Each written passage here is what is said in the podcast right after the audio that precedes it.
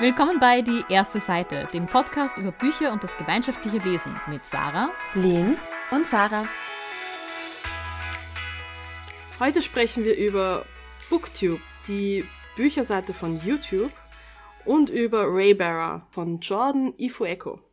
Äh, das hat leider bisher noch keine deutsche Übersetzung, aber sollte es da jene geben, werden wir es euch auf Instagram mitteilen. Wer von euch beiden schaut denn auf YouTube Booktube-Content? Ich muss sagen, ich eigentlich gar nicht. Also ich schaue generell wenig YouTube-Videos tatsächlich. Vor allem wenn dann eher, wenn ich was ganz Bestimmtes suche, also einen Trailer zu einem bestimmten Thema. Aber sonst bin ich einfach nicht so die YouTube-Schauerin und deshalb auch nicht so die Book-YouTuberin und habe dann eher in Vorbereitung auf diesen Podcast mir jetzt mal ein paar angeschaut. Ich schaue tatsächlich viel Booktube. Momentan gerade schaue ich wieder was anderes. YouTube ist für mich generell ein gefährliches Pflaster. Da findet man ganz viel Zeug und dann rutscht man in irgendwelche Nischen ab und schaut halt eine Stunde lang einen britischen Mann zu, wie er so Dokus löst. Sie übertreibt nichts, das tut sie wirklich. Nein, nein, ich übertreibe nicht. Es gibt, es gibt ganz viele tolle Nischen auf, auf YouTube. Und eine dieser wirklich schönen Nischen ist Booktube, ähm, wie sie sich selbst nennen. Also Personen, die quasi ausschließlich über Bücher und Lesen reden. Und ähm, ich schaue da schon relativ viel, weil ich das ganz angenehm finde einfach. Die geben dann ihre Meinung ab zu Büchern, die sie gut finden und dann denke ich mir, oh, das klingt aber nett und dann kommt das vielleicht auf meine Liste. Ähm, oder ich schaue eben, was sie zu Büchern meinen, die ich schon gelesen habe. Ja, teilweise setzen sie sich selbst irgendwelche Herausforderungen und versuchen, ich weiß nicht, in zehn Tagen zehn Romance-Novels zu lesen und dann schaue ich mir an, ob sie es geschafft haben oder nicht. Und, ja. Ich schaue tatsächlich auch relativ viel Booktube. Ich mag tatsächlich nicht die Formate, wo sie zeigen, welche Bücher sie eingekauft haben und dann einfach nur einen äh, Haul herzeigen, wie man das in Englischen so nennt, im Neudeutschen. Ich schaue mir auch lieber an, wenn sie Bücher besprechen, die ich tatsächlich schon gelesen habe, eben weil man da nicht die in Gefahr läuft, äh, auf Spoiler zu stoßen. Was nicht, mich interessiert dann einfach die Meinung von anderen Leuten und ob die genauso über dieselben Stellen gedacht haben, äh, wie ich die empfunden habe zum Beispiel. Ich finde deswegen ist Booktube irgendwie ein ganz tolles ich will nicht sagen Projekt, aber eine tolle Nische auf YouTube. Ja, ich muss sagen, das war jetzt, weil ich ja auch ein bisschen probieren wollte, auch mehr äh, Booktube-Videos anzuschauen, habe ich jetzt auch vor allem nach Videos gesucht über Bücher, die ich gelesen habe und mit dem ich, über die ich mich noch nicht austauschen konnte. Zum Beispiel bei Crescent City von Sarah J. Maas, weil ich da einfach so ein paar Punkte gibt, die mich irrsinnig irritieren. Und ich muss sagen, es gibt auch einige Rant-Videos, also Videos, wo halt sie über ein Buch, das sie gelesen haben, halt erzählen, was da alles nicht gut funktioniert hat, was ihnen gut gefallen hat. Aber niemand spricht genau die Punkte an, über die ich mich auch aufgeregt habe. da bin ich jetzt noch so ein bisschen traurig. Oder dann habe ich versucht zum Beispiel ein Video über Magonia zu finden, aber da gibt's also auch ein Buch, das ein bisschen ein Nischenbuch ist, das mir sehr gut gefallen hat. Aber das ist anscheinend so ein Nischenbuch, dass es keine Videos in einer Sprache gibt, die ich ausspreche. ich weiß nicht, ob Booktyp wirklich dafür geeignet ist, nach speziellen Rezensionen zu schauen, weil ich weiß halt, dass ganz viele ähm, BooktuberInnen mehr Formate machen, wo sie zum Beispiel einen Monatsrückblick machen und dort dann ihre Gedanken relativ detailliert schon niederlegen, weil die Einzelreviews von Büchern meistens kaum Aufrufe bekommen. Also die werden okay. nicht so oft angeschaut. Das heißt, wenn sie irgendwie diese 26 Bücher haben, die habe ich im November gelesen machen, dann kriegen sie da einfach viel mehr Aufrufe. Und dann ist es aber natürlich deutlich schwieriger, nach einem speziellen Buch zu suchen. Also ich glaube, das ist eher so, dass man sich eingroovt und dann jemanden findet, von dem man sagt, mit der Person teile ich den Geschmack und halt schaut, was die so liest.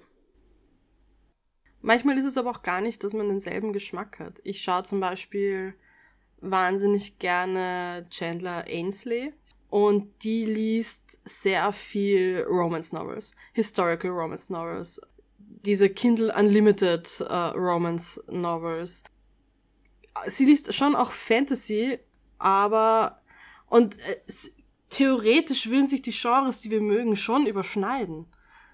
Aber bisher habe ich noch kein, wenn ich ein Buch gelesen habe, das sie empfohlen hat, ähm, weiß nicht, ich, die haben mir alle nicht gefallen obwohl sie sie urgehypt hat und fand sie urgut und sie mag dafür einige Bücher nicht, die ich urtoll finde. Aber ich lieb's trotzdem, ihre Videos anzuschauen, weil sie erzählt das einfach so toll und weiß nicht, ihre Videos sind so schön gemacht und die Art, wie sie die Bücher dann zusammengruppiert oder sich selber Challenges stellt, äh, liebe ich. Aber ich weiß, dass wir einfach nicht denselben Geschmack haben. Ich folge vor allem Damen, die, also hauptsächlich Damen, es ist ein sehr weiblich dominiertes äh, Feld, die Bücher lesen, die außerhalb meiner Komfortzone liegen. Also jetzt nicht Leute, die zwingend Krimis lesen, weil auf das habe ich halt wirklich keine Lust, aber Leute, die äh, zum Beispiel gerne Sci-Fi lesen oder sowas, weil ich da schon gern mehr lesen würde, aber halt irgendwie auch Kantor habe.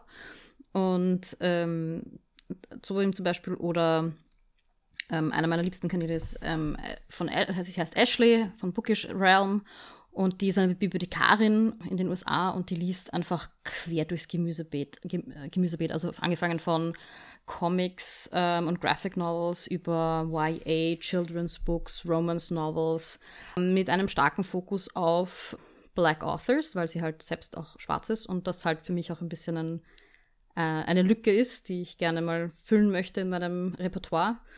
Der folge ich einfach deswegen gern, weil sie sympathisch rüberkommt und da eben viel Input gibt, gerade auch Neuerscheinungen, die halt, die, zu denen sie auch Zugang hat, weil sie eben Bibliothekarin ist. Eine andere Booktuberin, die ich gerne schaue, ist Seiji. Die ist tatsächlich irgendwo in Europa zu Hause, aber macht trotzdem dort einen englischen Kanal ähm, von The Artisan Geek, die entzückend ist und ganz viel internationale klassische Literatur liest. Also ältere Texte, die aus aller Herren Länder sind und halt nicht so die großen Namen, sondern halt so ein bisschen die verborgenen Schätze raussucht, wo ich dann halt auch immer wieder draufkomme, was da so was es da so gibt. Das meiste davon interessiert mich jetzt nicht so wahnsinnig, aber ab und zu lesen sie was, wo ich mir dann, okay, gut, das könnte ich schon lesen, um ein bisschen meinen ähm, Horizont zu erweitern. Ich liebe auch einfach Rant-Videos, so wie die Sarah vorhin gesagt hat zu Crescent City. Es gibt hervorragende Rant-Videos, zum Beispiel von With Cindy. Sie ist so lustig, sie hat eine ganze Reihe an Rant-Videos zu. Sarah, hilf mir, wie heißt die Reihe von der Sarah J. Maas mit den Quarter of Ones and Roses? Ja, genau.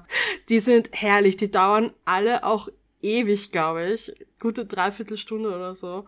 Manche länger. Ich glaube, für den letzten Teil jetzt hat sie sogar zwei Videos gemacht und das aufgeteilt. Die sind hilarious. Wirklich. Die sind ganz, ganz großartig. Oder auch Paperback Dreams hat ein, ich glaube, einstündiges Video, Rant-Video zu äh, After gemacht.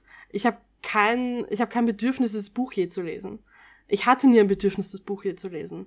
Selbst vor diesem Rand-Review. Aber es ist einfach so toll gemacht und aus irgendeinem Grund finde ich das einfach, ich weiß nicht, zu dem bin ich hingezogen, wenn sich Leute über irgendwas aufregen.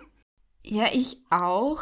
Also ich habe zum Beispiel eine Booktuberin, die ich, auf die ich gestolpert bin, deren Videos bis jetzt sehr sympathisch waren, war Murphy Napier.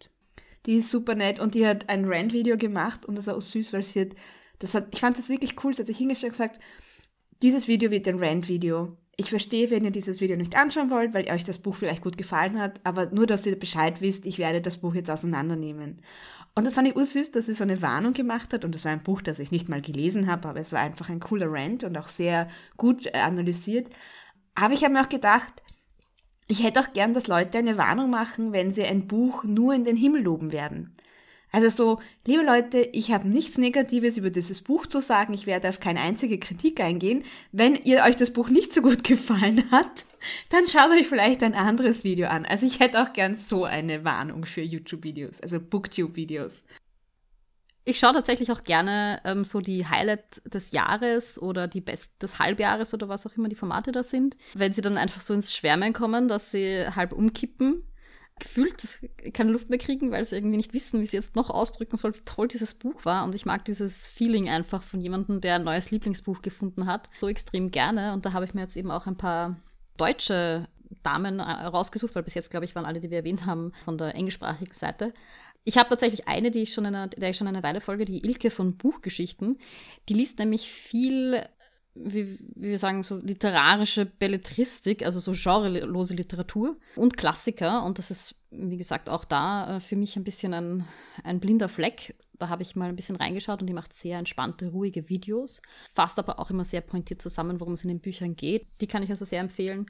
Die Kali von Kalis Books, die hat mir auch sehr getaugt. Da habe ich mir jetzt die Top ich weiß nicht was, Top 10, Top 12, irgend sowas in die Richtung des Jahres, also des letzten vergangenen Jahres angeschaut und die schwärmt so nett über diese Bücher und das hat mir einfach total getaugt.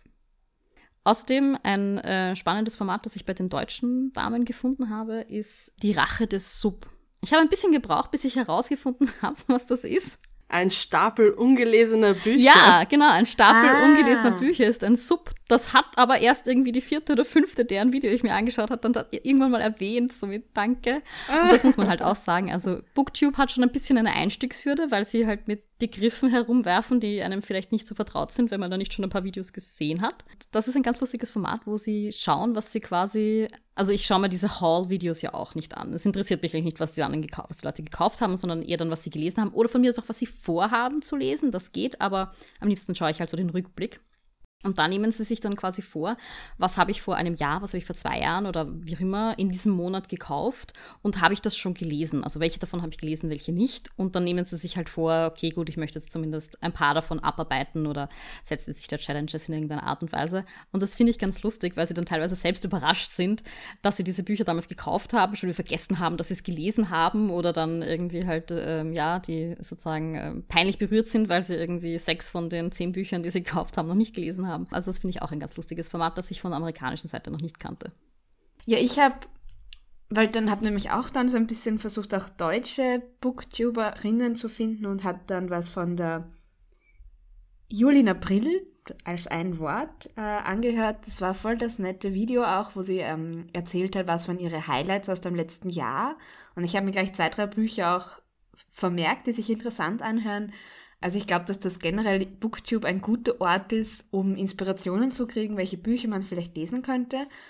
Was ich halt so ein bisschen schwierig finde, ist, dass die dann oft halt schon auch so ein bisschen so auf der Ebene eines glatten Textes über den Inhalt reden, was natürlich so ein bisschen mit Spoilern sein kann. Also ich glaube, es wird jetzt nicht mein neues Format, aber wenn man da nicht ganz so streng ist, wie wir das meistens sind mit, äh, mit Spoilern, und eben ein bisschen Inspiration haben möchte, welche Bücher könnte einem denn gefallen, das sind, glaube ich, solche Videos genau der richtige Ort. Und ich habe auch gemerkt, weil ich habe dann versucht, mehrere Videos anzuklicken. Und es hängt einfach so an der Art, wie spricht die Person, wie tritt die auf, wie schnell geht es vor allem zur Sache, weil das haben wir auch schon im Vorfeld zu unserem Podcast diskutiert. Also wenn die Leute ewig lang brauchen, bis sie zum eigentlichen Thema kommen, dann drehe ich schon wieder ab.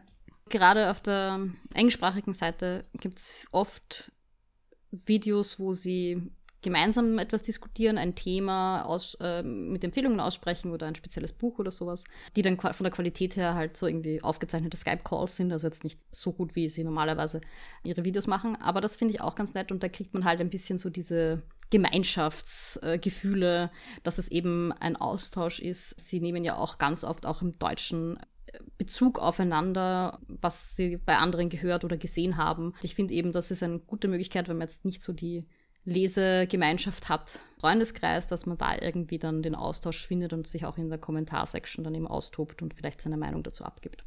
Ich finde, da sprichst du gerade einen interessanten Punkt an, weil ich habe mich auch im Vorfeld an diese Podcast-Folge überlegt, was ist denn so eigentlich der Unterschied, ob ich mir jetzt einen Buch, einen Bücher-Podcast anhöre oder ob ich eben so ein Booktube-Video schaue.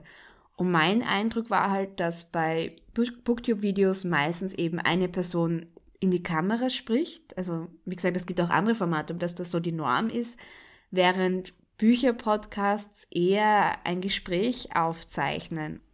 Ich glaube, das kommt immer darauf an, wen du schaust und vor allem, was für Formate die gerne machen. Also ich schaue zum Beispiel auch gerne Kevin von Irish Reader und Books with Chloe. Die sind miteinander befreundet, obwohl er in Irland lebt und sie in Australien und dann haben sie noch Freunde in Neuseeland. Und die machen meistens, oder Books of Chloe macht meistens Vlogs über die ganze Woche hinweg. Und da zeigt sie dann nicht nur, wenn sie liest, sie spricht dann über die Bücher, die sie gelesen hat, sie zeigt sich auch selber irgendwie beim Lesen und manchmal so B-Roll. Das heißt, du hast auch viel Atmosphäre irgendwie dabei, was ganz nett ist. Und eben, du siehst immer wieder, wenn sie, die sind täglich irgendwie in FaceTime-Calls mit miteinander. Und deswegen tauchen die auch immer wieder in den Vlogs von jeweils den anderen auf und sagen irgendwas. Und das gibt ja auch nochmal so ein Gefühl von Gemeinschaft und dass das alles rund ist. Und es animiert dich natürlich, dass du alle vier Personen, allen vier Personen folgst, weil du das Ganze natürlich von allen äh, Sichtweisen sehen möchtest, was ein guter Marketing-Gag ist. Was ich aber tatsächlich einen interessanten Punkt finde, ist, dass ich auch glaube, dass eben Podcast-Formate sehr viel klarer vorgeben, was sie wollen. Also da, wir haben uns ja auch zusammengesetzt und so überlegt, okay, wie schaut unser Format aus? Was wollen wir eigentlich? Was sind so die Themen, die wir behandeln wollen? Wir haben mehr oder minder ein Skript unter Anführungszeichen, wie unsere Episoden aufgebaut sind. Und wir reden miteinander. Und natürlich haben wir dahinter im Kopf, dass es ein Publikum gibt, das uns zuhört. Wir sprechen einmal miteinander, hauptsächlich. Und bei, wenn man Booktube schaut, ist es schon so, dass die BooktuberInnen in die Kamera schauen und halt die Zuschauerinnen und Zuschauer ansprechen. Also außer es gibt jetzt irgendwie eine Diskussionsrunde, aber selbst dann ist es oft irgendwie halt mit einem sehr starken Fokus auf, auf, auch auf Publikum und dann haben sie oft irgendwie auch Chatbeteiligung und ich weiß nicht was alles. Dadurch, dass man halt auch auf YouTube Live-Videos schalten kann und solche Diskussionen quasi auch führen kann, beziehungsweise auch viel stärker natürlich Feedback in den Kommentaren kriegt und quasi Diskussionen auch in den, quasi am Kanal führen kann, glaube ich, ist dieses, der Publikumsbezug ein ganz ein anderer.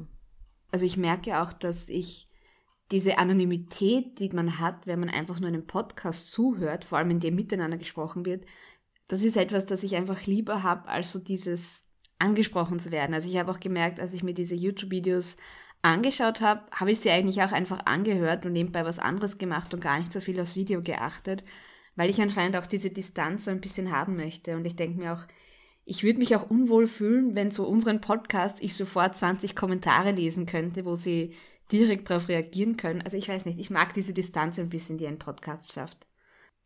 Ich glaube, da gebe ich weniger von mir preis, sowohl beim Erstellen als auch beim Zuhören und Zuschauen. Ähm, und verstehe aber auch voll, wenn man da genau das andere möchte und sagt, man genießt das, dass man durch ein YouTube-Video eben oder diese Formate, die diese Content Creator, diese Videos äh, auch bieten, vor allem auch noch gemeinsam mit den Social Media Plattformen, die ja meistens auch haben, äh, dass man sich mehr als Teil dieser Gemeinschaft fühlt, ja wirklich, es kommt sehr wahrscheinlich auf den persönlichen Geschmack drauf an. Ja, aber ich habe dafür eben bei denen, die, die ich da regelmäßig schaue, auch ein bisschen ein Gefühl für. Das sind halt echte Menschen, die da hinten sitzen. Die haben ja auch oft kein großes Following, die haben ein paar tausend Abonnenten. Und ich finde das irgendwie sehr nett, dass die so einen Einblick geben. Also ich, ich mag das tatsächlich, dieses Persönliche. Ja, ich glaube, ich bin da auch ganz bei dir. Ich mag da, ich, ich, ich sehe gern ein bisschen in deren Leben rein. Also ich mag es auch gern, wenn sie dann, weiß nicht, ein bisschen was zeigen, wenn sie in ihrer Wohnung irgendwas umgestellt haben oder keine Ahnung was, dann eine neue Leseecke designt haben und sich da dann hinsetzen und weiß nicht. Ähm, ja, also ich, ich, ich schaue da gerne in die Leben von anderen Leuten rein und ich glaube, da ist Tube und Booktube ein ganz passendes Format. Wir haben jetzt schon sehr viel über Booktube gesprochen und Booktube ist auch tatsächlich ein bisschen ein Mitgrund dafür, dass wir diesen Podcast gegründet haben. Denn Ende 2020 haben wir Ray Barra zu dritt gelesen als Buddy Read. Und wir hatten damals eher gemischte Gefühle zum Buch. Und das Buch hat damals und auch jetzt noch einen ziemlichen Hype auf Booktube gehabt und wir waren einfach ein bisschen irritiert, dass in vielen Booktube-Videos das Buch wirklich nur gelobt worden ist und diese Punkte, die uns aufgefallen sind, anscheinend niemand angesprochen hat. Und dann haben wir mal so gemeint, ach, wir müssten eigentlich auch ein Booktube oder eine, eben einen Podcast machen, damit einmal diese Punkte eben auch thematisiert werden. Und tada, da sind wir jetzt, äh, acht, neun Folgen später. Das Buch ist, das hat mich auch ein bisschen überrascht jetzt in der Recherche, tatsächlich noch nicht ins Deutsche übersetzt worden. Das hat Edilene zu Beginn schon gesagt deshalb gibt es jetzt nur eine freie Übersetzung vom ersten Satz vom Buch und zwar beginnt das Buch mit folgendem Satz. Ich hätte nicht überrascht sein sollen, dass Feen tatsächlich existieren. Und dann wird beschrieben, wie die Erzählerin, also die Tarisei, aus dem Fenster sieht und Elefanten erblickt und dann kommen irgendwelche Lehrerinnen, Erzieherinnen und schimpfen sie, dass sie nicht aus dem Fenster schauen soll, weil was würde die Lady sagen, wenn ihr etwas passieren würde? Und man erklärt ihr dann, dass diese Lichter, die sie da auch sieht, dass das die Zuzu-Elfen sind oder die Zuzu-Geister und dass sie die verlorenen Elefanten zu einem Wasserloch führen. Das ist so der Beginn von Raybearer. Was ist denn so eure Meinung zu diesem ersten Satz und dieser ersten Seite? Also ich glaube, die spiegelt schon ein bisschen ganz gut das Worldbuilding, also gerade auch das schon das Feeling, was du hast, wenn es um die Landschaftsbeschreibungen gegangen ist und wie die Welt aussieht. Ja, ich finde auch, dass man schon mal, selbst wenn man sozusagen nichts über das Buch weiß, ganz guten Eindruck kriegt, worum es gehen wird. Es ist offensichtlich ein Fantasy-Buch. Darauf kann man sich gleich einmal einstellen und wir kriegen auch ein bisschen einen Einblick in das Leben und der Hauptfigur und wie deren Situation ist. Und ich glaube, das ist gleich ein ganz guter Punkt vielleicht, um die Inhaltsangabe ohne Spoiler zu machen. Also es ist Fantasy. Wie Sarah schon erwähnt hat, da geht es dann auch um Erzieherinnen und Lehrerinnen. Das heißt, Tarisai ist ein junges Mädchen. Wir bewegen uns hier auch im Bereich des, der Jugend, des Jugendbuchs, also Young Adult. Und das muss man halt auch mitbedenken, wenn man dieses Buch liest. Wenn, das, wenn man lieber quasi Fantasy für Erwachsene liest, sollte man wahrscheinlich nicht zu diesem Buch greifen. Ja, ich finde auch generell, weil ich überlegt, wem könnte ich das Buch empfehlen und wie schon ein bisschen verangedeutet, wir haben so ein bisschen gemischte Gefühle. Das heißt, das ist jetzt nicht unbedingt immer die erste Wahl, wenn ich jemandem ein Buch empfehle. Aber ich glaube, dass es tatsächlich für jüngere LeserInnen äh, ganz gut passen könnte. Die vielleicht auch mit der Tarisei als Hauptfigur ein bisschen mehr anfangen können als wir. Ich würde es auch jedenfalls nur Menschen empfehlen, die halt Lust auf Young Adult Fantasy haben, vor allem auch auf eine Fantasy-Geschichte, das eben in seiner eigenen Welt spielt, wo eben auch sowas wie Zuzu-Geister vorkommen. Und vor allem würde ich es Menschen empfehlen, die mal Fantasy lesen wollen, das nicht eurozentrisch geprägt ist, weil die, die Mythen, die Folklore, die hier vorkommen, sind so aus Westafrika, also aus westafrikanischen Kulturen, westafrikanischen Volkstümern äh, gespeist. Also das ist eine eher afrikanische äh, westafrikanische Fantasy-Welt, die hier aufgebaut worden ist und auch die Autorin selbst lebt zwar in Amerika, ist aber in Nigeria geboren und hatte eben sehr bewusst einmal eine, eine andere Art von Buch geschrieben, die eben nicht so, und jetzt spielt es halt in London, weil alle Fantasy-Bücher in London spielen. Und sie widmet es auch zu Beginn all jenen Kindern, Jugendlichen, die sich vielleicht sonst nicht so in Büchern wiederfinden. Ja, und ich finde, das ist halt auch etwas, was nicht, also was ein Teil des Hypes, glaube ich, auch ausmacht, dass es einfach so schön war, mal einen anderen Entwurf von Fantasy und anderen Hauptfiguren und ja, auch anderen Märchen zu sehen in einem Buch. Das glaube ich auch und ich finde, das ist auch ein total valider Grund. Dem, also in, in der Hinsicht würde ich es auch wirklich jedem empfehlen, der mal ein bisschen ein anderes Fantasy-Buch lesen möchte. Gerade, dass es nicht auf einem europäisch inspirierten Kontinent stattfindet, war für mich, glaube ich, auch einfach mal was komplett anderes und ich fand das ganz großartig. Mir hat das sehr gefallen. Das Setting. Ich würde es auch Leuten empfehlen, die gerne Bücher lesen, die ein sehr schnelles Tempo haben. Wir werden auf das wahrscheinlich später noch zurückkommen. Es hat aus diversen Gründen ein sehr, es geht sehr schnell voran alles. Das kann man mögen, muss man nicht, aber wenn man das mag, glaube ich, kann das das richtige Buch für sein. Wem ich das Buch nicht empfehlen würde, ist, wenn man sehr allergisch darauf reagiert, wenn man das Gefühl hat, das Buch ist nicht ordentlich geplant, nicht ordentlich strukturiert worden oder da sind so handwerkliche Dinge passiert, dem würde ich vielleicht davon abraten, das Buch zu lesen. Deshalb kann ich mir auch vorstellen, dass eben einem jüngeren Publikum das gar nicht so auffällt, aber wenn man schon sehr geübt darin ist, vor allem wenn man sehr geübt darin ist, über Bücher auch zu diskutieren, dann ist das Buch vielleicht nicht die richtige Wahl. So, und damit verabschieden wir uns jetzt von den Zuhörerinnen, die nicht gespoilert werden wollen, weil jetzt werden wir alles über das Buch reden und alles sagen worum geht's in Raybearer? Wie die Sarah schon mit der ersten Seite vorgelesen hat, erzählt hat. Es geht um Tarisai, die sehr isoliert aufwächst. Da sind nur Dina, ihre Mutter, die nur die Lady genannt wird, kommt, weiß nicht, bis zu dem Zeitpunkt, wo wir die Tarisai treffen, vielleicht drei, vier, fünf Mal äh, in ihrem Leben vorbei. Kurz ist sehr emotional äh, distanziert und kalt. Sie hat keine richtige Beziehung zu ihrem Kind äh, und die Tarisai versteht auch nicht genau warum. Sie wird mit zehn in, von ihrer Mutter in die Hauptstadt geschickt, wo sie in das Council des Kronprinzen gewählt werden soll. Sie soll das Vertrauen des Kronprinzen bekommen vom Dayo und ihn dann anschließend umbringen. Taresai weiß nicht wieso. Und die Magie ihrer Mutter zwingt sie quasi dazu. Sie hat keine andere Wahl.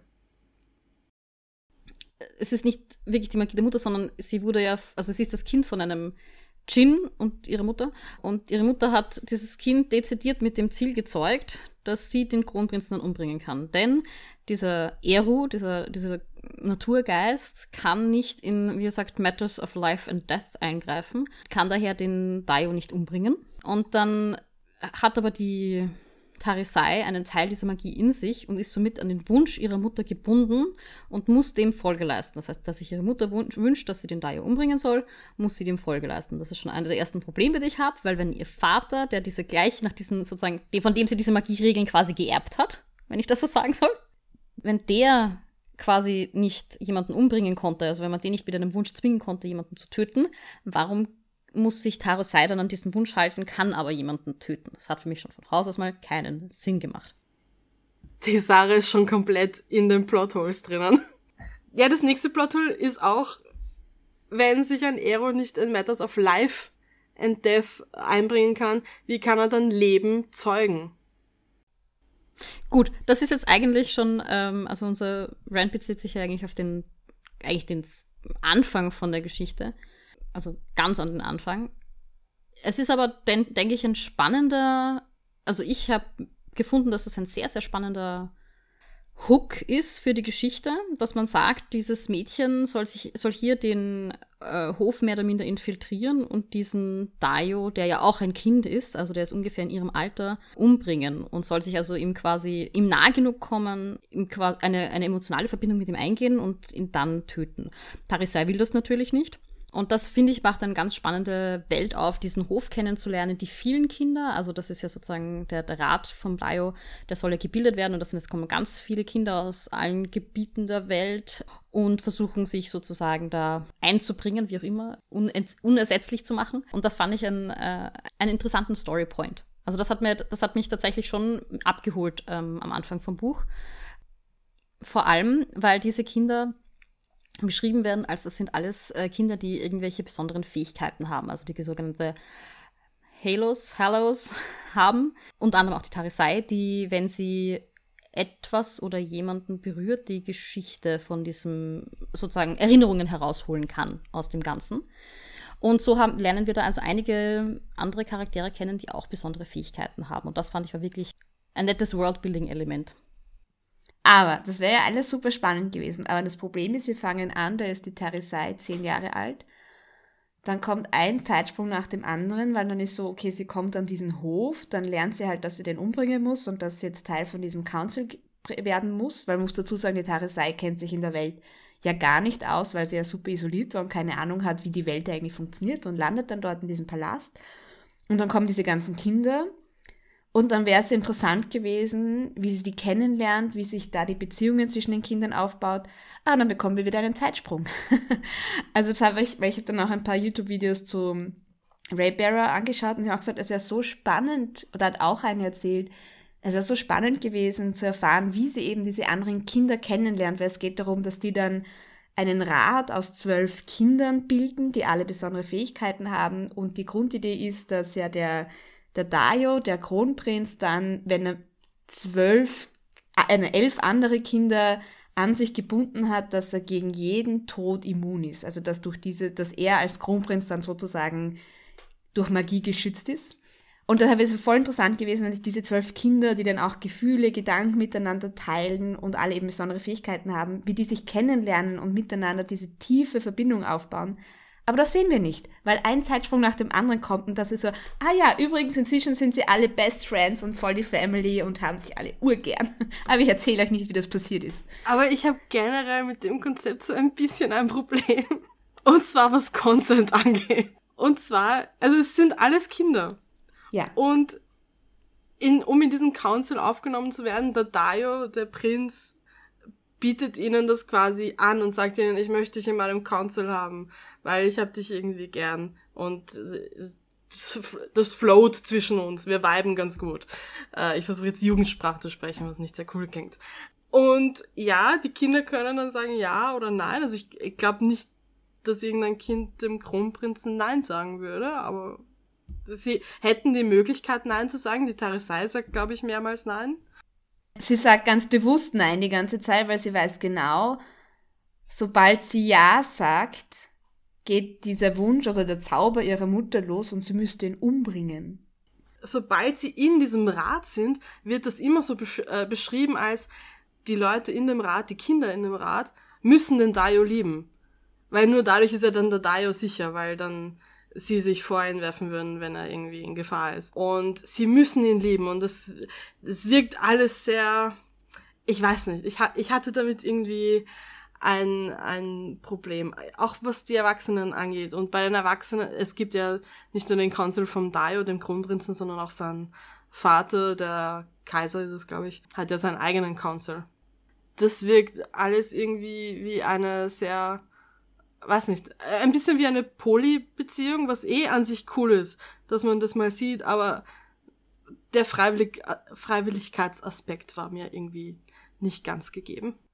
Das, das habe ich nicht so gelesen, weil ich denke, dass die Kinder, die dorthin kommen, halt irgendwie sehen, dass sie Chance haben, etwas in ihrem Land zu verändern. Also die kriegen ja dann alle quasi auch eine Rolle ähm, im Council. Also die sind ja dann, also Tarisai wird ja dann oberste Richterin mehr oder minder von dem Land, also dass die Rolle für die sie quasi lernt. Ich denke schon, dass das für viele reizvoll ist, ähm, diese da einfach eine wichtige Rolle einzunehmen, also dass es so eine Art Berufung ist.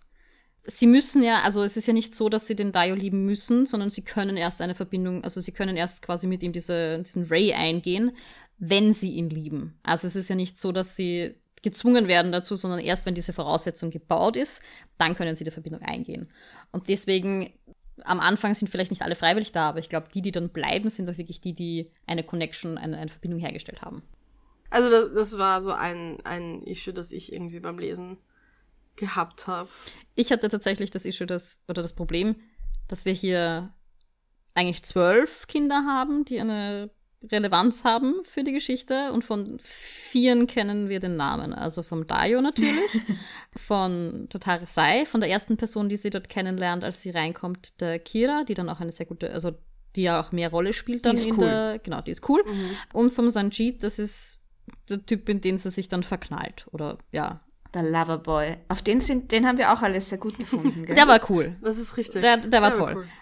Und von, ja, von den anderen werden die Namen natürlich erwähnt, aber sie spielen so eine Unterge also sie haben keine Rolle in diesem Buch. Also es war für mich echt ein Problem, dass wir hier eigentlich quasi acht Statisten mehr oder minder im Hintergrund herumlaufen haben. Da merkt man auch schon, weil, also ich habe jetzt auch ein Interview von der Autorin gelesen, dass so eine Idee, also Inspiration für das Buch war, dass sie selbst in einer sehr kleinen Klasse mit nur 16 SchülerInnen waren und dass sie dieses enge Verhältnis, das man dann hat, wenn man eben so in einer kleinen Einheit ist, dass das so eine Inspiration für das Buch war. Und denkt man, ja stimmt, es wäre doch urcool gewesen, diese zwölf Kinder näher kennenzulernen und wie die dann miteinander aufwachsen und, und wie sie diesen Alltag in diesem seltsamen Palast der Kinder da meistern.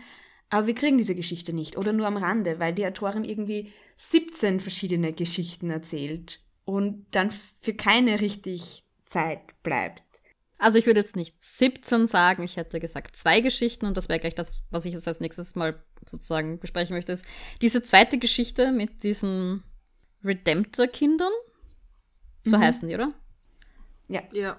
Die da verflucht sind und durch die Unterwelt gehen müssen und da überlebt halt nur ein kleiner Teil das überhaupt. Der hat, also, der hatte dann im zweiten Teil quasi, war das der wichtige, eigentlich die wichtige Story dann oder der wichtige Plotpunkt. Und diese beiden Geschichten, dieses auf der einen Seite sie ihr in ihre Integration in den Rat und ihr Kampf damit, dass sie dann den Wunsch ihrer Mutter ausführen will, auf der einen Seite. Ich habe gedacht, das ist sozusagen der Plot von dem Buch. Und dann kommt irgendwann diese Geschichte mit den Redemptor-Kindern und das war so ein. Das wäre für mich eigentlich fast ein zweiter Teil gewesen, den sie hier mhm. in den ersten integriert hat.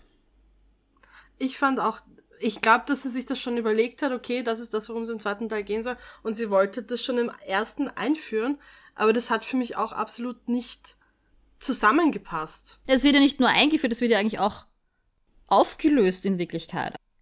Aufgelöst nicht, weil der zweite Teil heißt Redemptor.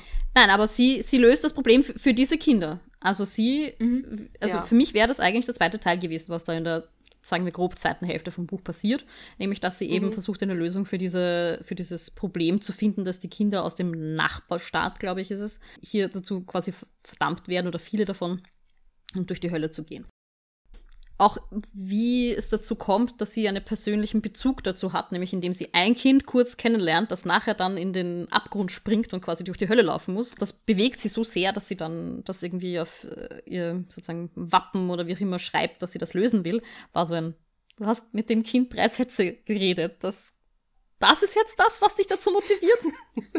Vor allem, man muss ja dazu sagen, also es geht ja darum, dass dieser große Kontinent existiert, weil die vor hunderten von Jahren die bösen Geister gegen die gekämpft haben und die haben so einen Pakt mit der Unterwelt geschlossen, dass jedes Jahr 100 Kinder eben als Redemptor geboren werden mit, mit Markierungen auf der Haut und die müssen dann aber einem gewissen Alter in die Unterwelt und die meisten kommen dann nie wieder raus und die, die rauskommen, sind ziemlich verstört, sage ich jetzt einmal. Also das war jetzt halt eine ganz schlimme Erfahrung und Sie wissen, dass wenn diese 100 Kinder das nicht machen, dann kommen die Dämonen aus der Unterwelt wieder und es bricht wieder ein Krieg aus.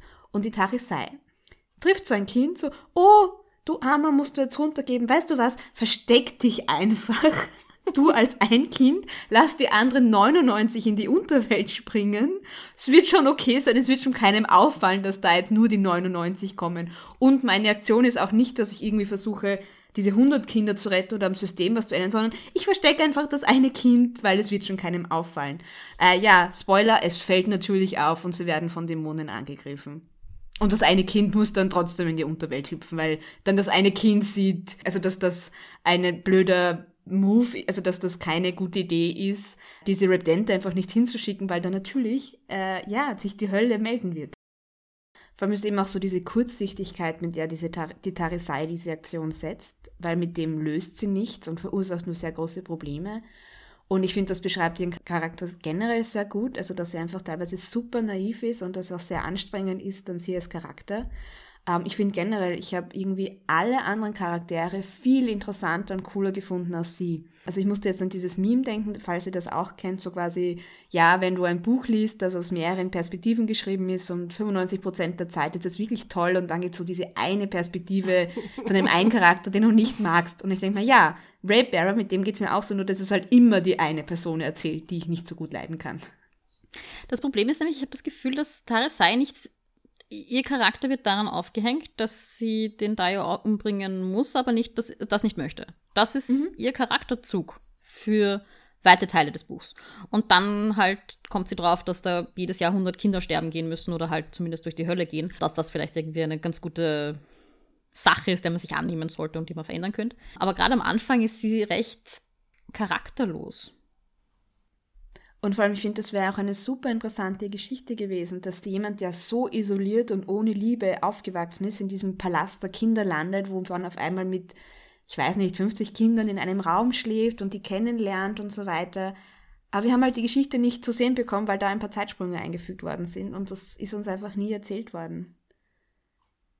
Weil ich denke mir, da, da wäre viel mehr, also ich glaube, man hätte aus diesen ganzen coolen Ideen, die die Autorin hatte, hätte sie viel mehr Bücher machen können und sich einfach viel mehr Zeit lassen können. Nicht zu versuchen, alle Dinge, die ihr wichtig sind und alle Ideen, die sie hat, gleich in dieses eine Buch reinzustecken. Das Problem war ja auch, dass sie auch wirklich viele tolle Ideen und Konflikte in dieses Buch reingebracht hat, nur dass die Konflikte nach drei Seiten aufgelöst wurden, was dem Ganzen nicht genug Raum gegeben hat einfach oder irgendein Rätsel oder ein, ein Mystery, wo die Taris jetzt überlegt, oh mein Gott, was heißt denn das jetzt? Wie löse ich das jetzt? Drei Seiten später war es gelöst. Das, das war nicht sehr befriedigend. Ja, und vor allem, um, damit die Zuhörerinnen, ZuhörerInnen auch verstehen, welches Ausmaß das eingenommen hat. Also wir haben das als Body Read gelesen. Das heißt, nach jedem Kapitel haben wir darüber diskutiert, oh, wie könnte das jetzt weitergehen? Wie könnte sich das entwickeln? Und dann haben wir das nächste Kapitel gelesen und es war so, oh, okay, es ist gelöst. Hm. und das ging das ganze Buch so. Was ich echt, also das, das Schlimmste fand, war dann, also zwei Dinge. Zum einen, umgeht sie ja dieses Problem mit dem Wunsch, indem sie sich selbst ihre Erinnerungen nimmt. Wie auch immer mhm. das funktioniert. Wir akzeptieren es. Okay. Es ist Magie, okay. Es ist Magie, sure. Das heißt, sie vergisst, dass der, sozusagen, sie brennt sich diesen Wunsch aus dem Kopf. Sie erinnert sich nicht mehr daran, dass sie diesen Wunsch von der Lady bekommen hat. Und damit ist sie irgendwie entbunden. Für eine Weile. Und dann wird sie eben Teil des, des Rates. Und ein paar Jahre später, Überraschung. Zeitsprung. Zeitsprung, kommt die Lady und sagt, hey, ich habe deinen Wunsch gehabt. Und dann muss sie das halt ausführen. Und dann verwundet sie den Dayo schwer, wird dann gerettet, weil sie eben eine Heilerin, die Fahrer, also die Kira, glaube ich, ist ja die Heilerin der Gruppe.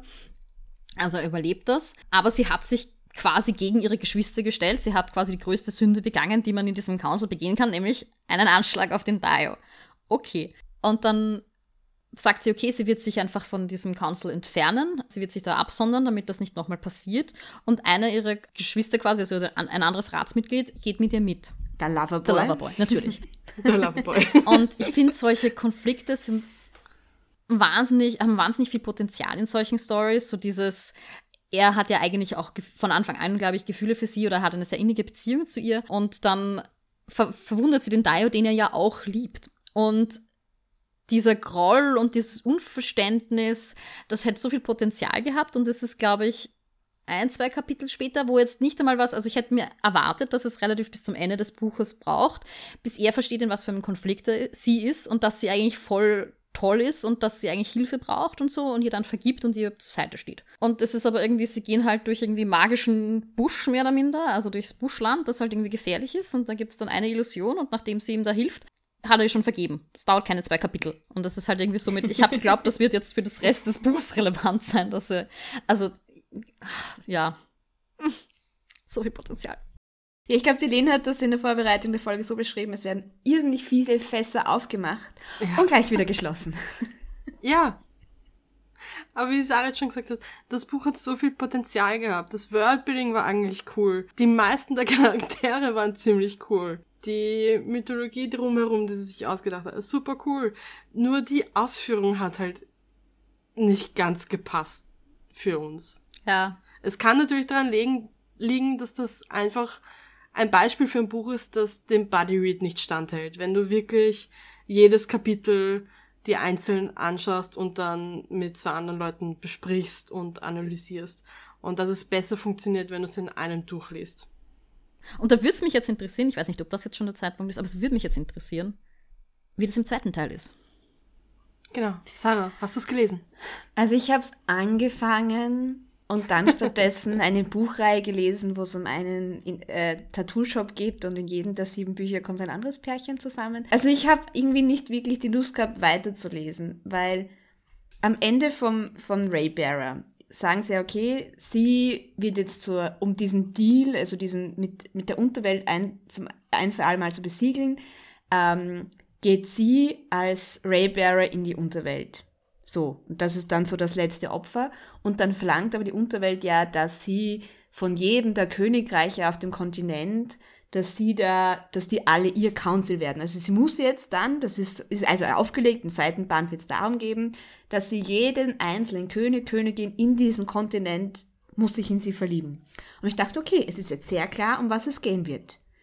Ja, und dann fängt schon wieder an, dass dann auf einmal irgendwie ein anderer Konflikt auftaucht, so aus dem Nichts und dass sie dann irgendwie wieder irgendwelche Entscheidungen treffen und denkst, das ist so kurzsichtig und niemand ist da, der sagt, du kannst jetzt nicht so entscheiden, weil das ist das zu kurzsichtig und zu naiv, wie du das machst.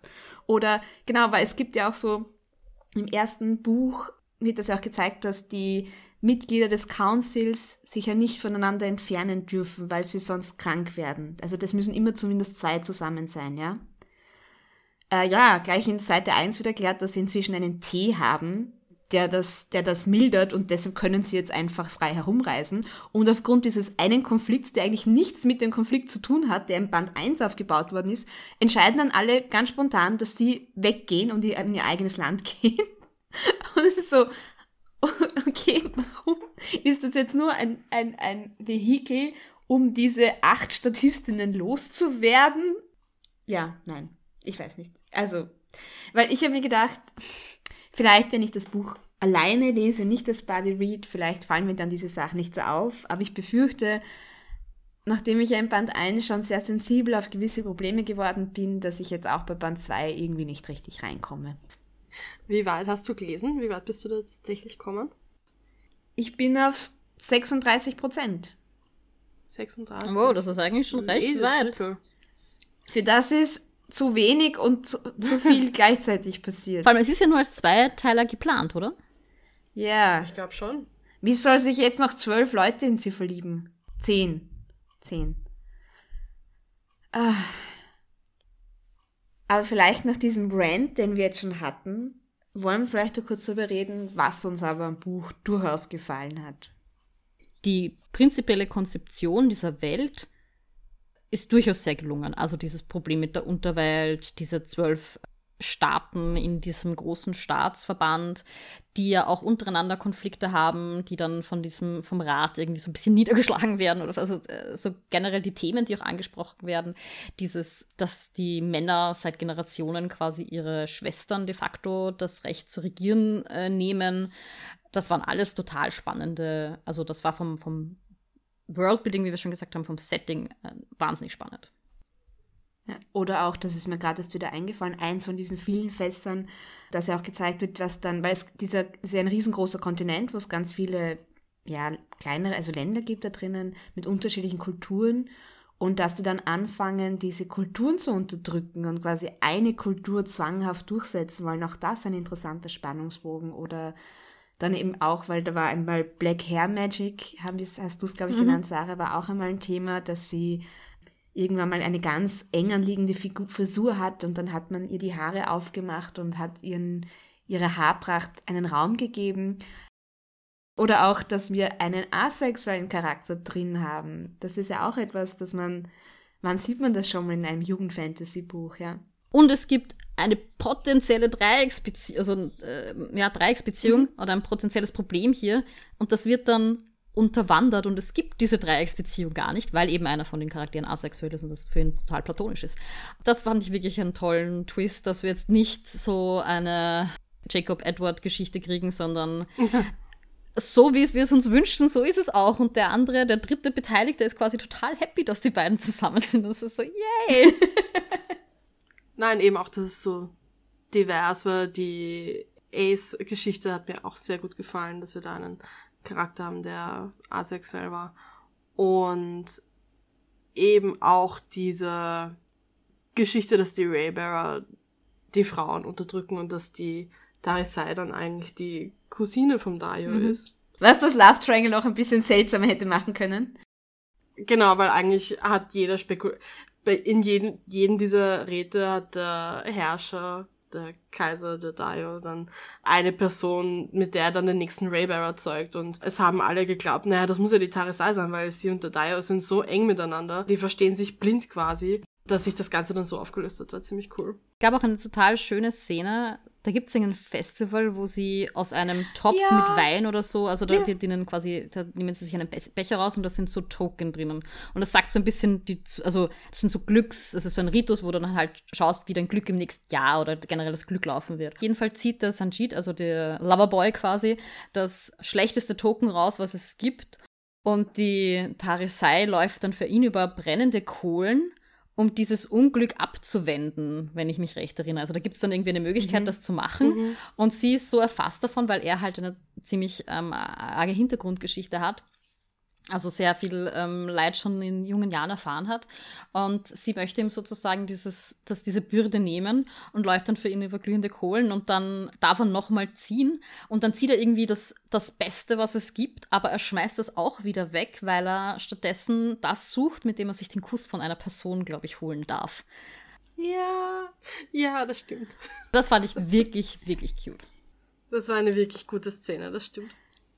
Ja, da eigentlich eine Szene, die ich sehr in Erinnerung habe, ist, und zwar, dass das ist etwas, was tatsächlich gut aufgebaut worden ist, dass wir relativ früh am Anfang vom Buch erfahren, dass man eben mit magischen Portalen durch die Länder ähm, reisen kann, aber dass halt jedes Mal eine begrenzte Reichweite hat und dass man auch nicht zu viele Portale auf einmal durchreisen kann, weil es einem einfach auf die Gesundheit geht und mehr so als zwei, drei Portale in ein, innerhalb von einer Woche oder so oder an einem Tag hält man nicht aus. Also man muss dann immer wieder zwischendurch Pause machen und es wird einem auch schlecht. Und am Ende, ich weiß da nicht mehr, was da sie da für eine Information gesagt. Ich glaube, es ist die Information, dass sehr, dass, dass sehr wohl, äh, dass alle wissen, dass, dass es einen Grund gibt, warum die Redemptor-Kinder immer nur aus diesem einen Land kommen, dass das nicht Gott gegeben quasi ist. Und dann reitet sie auf einem Tier der Unterwelt durch 27 Portale gleichzeitig. Und es wird auch beschrieben, wie, wie sie da fast stirbt, aber halt wie Teile von ihr verschwinden, also wirklich so, ja. ja. Das war auch richtig. Also sie, sie überlebt dann, weil die Kira sie eben wieder heilen kann mit ihrem Halo, aber das war auch eine Szene, die mega, mega cool war. Und ihr Vater, oder? Ich glaube, dass der, der Aero, der sie, also ihr Vater nochmal auftaucht mhm. und quasi sie Stimmt. aufgrund ihrer Aero-Magic halt dann auch, dass sie überhaupt so weit kommen konnte. Also, dass sie das überhaupt bis dorthin geschafft hat. Was mir auch sehr gut gefallen hat, was ich erst glaubte, ein, dass ein äh, Magic-Element ist, äh, die Wann hat's sprechende Trommeln oder singende Trommeln geheißen? Eins von beiden. Und ich habe mir das vorher nicht ganz vorstellen können und sie hat dann auch immer Töne geschrieben, die die Trommeln darstellen sollen, was geschrieben immer ein bisschen schwierig ist. Äh, aber das fand ich irgendwie ganz spannend, vor allem weil ich mir dann das nicht so hundertprozentig vorstellen konnte, was sie denn jetzt meint, ob die dann Trommeln denn magisch sind und wirklich sprechen oder singen, je nachdem, was das Wort war. Und dann habe ich das gegoogelt und das gibt's halt tatsächlich oder gab's tatsächlich in Afrika und so hat man halt Trommeln genannt, äh, mit denen über weite Strecken Nachrichten weitergegeben wurden. Und das fand ich irgendwie auch ganz cool, dass sie das mit reingenommen hat. Generell auch, äh, was, was wir schon angesprochen haben, dieses politische Konflikt, dass jetzt die Hauptstadt dann quasi den anderen ähm, Staaten diktieren will, welche Geschichten sie erzählen dürfen und den Geschichtenerzählern ihre Schriftrollen wegnehmen und stattdessen quasi Mhm. durch andere Schriftrollen, also durch quasi von oben diktierte Schriftrollen ersetzen, weil sie glauben, dass wenn sie die Geschichte oder also vor allem die Geschichten der einzelnen Staaten auslöschen und durch vereinende Geschichten ersetzen, wo es diesen Unterschied zwischen den ähm, Staaten nicht mehr gibt, dass sie damit die Aufstände oder die Probleme zwischen den ähm, Staaten beheben können. Und das ist aber natürlich ein total furchtbarer Eingriff für die Leute und diese gerade die GeschichtenerzählerInnen, die da irgendwie in ihrer Handwerk beschnitten werden und wo halt Traditionsgeschichten plötzlich verloren gehen. Und der Konflikt wird ja von Sai dann auch gelöst. Das fand ich auch eine total nette, also erstens mal dieses Thema, dass eben versucht wird, über die, indem man den Leuten ihre Traditionen wegnimmt, hier Konflikte niedergeschlagen zu werden. Und auch, dass die Tari Sai dann das sich als dass die Tari Seider beschließt, dass das das Thema ist, das sie angehen möchte, dass das ihr erstes Urteilsspruch ist, denn der ist quasi unrückgängig machbar. Ich bin schon sehr gespannt auf die Netflix-Serie, wie die umgesetzt wird, weil wie gesagt, die Geschichte an sich, das ist ja sehr viel cooles Material da. Ich hoffe, dass sie sich vielleicht auf ein paar Dinge mehr fokussieren und gewisse Dinge vielleicht streichen, damit einfach die Dinge, die sie dann inkludieren in der Sendung, in der Serie, auch wirklich genug Raum haben, um zu wirken. Mhm. Weil durch das, dass es alles so schnell und so vieles war und alles tolle Ideen, aber sie hatten einfach alle miteinander viel zu wenig Raum. Ja. Ich glaube, dass das durchaus profitieren kann, wenn sich dann nochmal ein anderes AutorInnen-Team hinsetzt, Drehbuchautorinnen, und ähm, mhm. da jetzt nochmal sozusagen raus, also das auf ein anderes Format auch umschneiden, also mhm. umarbeiten und da entsprechend dann auch fokussieren und schneiden. Und um vielleicht auch so ein bisschen diese Klammer zu schließen, weil ich ganz zu Beginn, als wir über das Buch geredet haben, erzählt haben, dass irgendwie auf Booktube alle so das Buch so hypen. Also ich habe jetzt nochmal Kommentare gelesen und noch weitere Videos angeschaut und man sieht, dass sehr wohl es auch Menschen gibt, die genau diese Punkte ansprechen, eben dass das Pacing nicht passt, dass die Zeitsprünge seltsam sind, dass es zum Beispiel viel geschickter gewesen wäre, einfach zu beginnen, wenn sie schon dort ist und dann Rückblenden zeigt oder Auf so. ja. Fall, ja. Mhm. Oder auch die Ein-Sterne-Bewertungen sind quasi eine ganze Reihe, ein Did Not Finish. Ich habe das Buch einfach nicht beendet, ich verstehe den Hype nicht. Dann hast du halt so diese Fünf-Sterne-Bewertungen, das Buch ist perfekt und das allerbeste Buch und ich bin so weggeblasen. Und dann hast du halt diese drei Sternenbewertungen, die ungefähr das widerspiegeln, wie es uns auch gegangen ist in unserem, auch unsere Freundinnen, die das gelesen haben. Coole Inhalte, aber die Ausführung und das, ach, ja. Also es scheint inzwischen schon auch diese anderen Stimmen zu geben, aber es überwiegt immer noch dieser Hype, dass das das allerperfekteste Buch ist, das je geschrieben worden ist. Also ich habe wirklich doch einige Leute mir angeschaut, weil es doch in den, bei den Booktubern, die Booktuberinnen, die ich schaue, viele gelesen haben. Und also ich glaube, dass die niedrigste Bewertung, die ich gesehen habe, waren 4,5 Sterne oder sowas in der Richtung. Echt? Ja. Das war auch mein Eindruck bei den Leuten, wo ich es mir angeschaut Und war ja habe. auch im Endeffekt der Grund, weil es haben ja doch einige schon quasi vorab Review-Copies gehabt und äh, das also schon gelesen, bevor es erschienen ist. Und deswegen haben wir es dann ja auf unsere Liste gesetzt und gesagt, okay, wenn das offensichtlich so cool ist, dann, dann äh, wollen wir es wollen wir es auch lesen. Ich denke mir immer, ich verstehe nicht, welches Buch sie gelesen haben, aber das Buch, das sie beschreiben, ist das, das ich auch selbst gerne gelesen hätte. Und damit ähm, verabschieden wir uns für heute. genau, und sagen Tschüss. Ciao. und Baba. Das war die erste Seite, der Podcast über das gemeinschaftliche Lesen. Die nächste Folge kommt am 1. des nächsten Monats. Bis dorthin folgt uns auf Instagram oder Twitter unter die-erste-seite oder schreibt uns doch eine E-Mail an erste Seite.podcast@gmail.com. Bis zum nächsten Mal.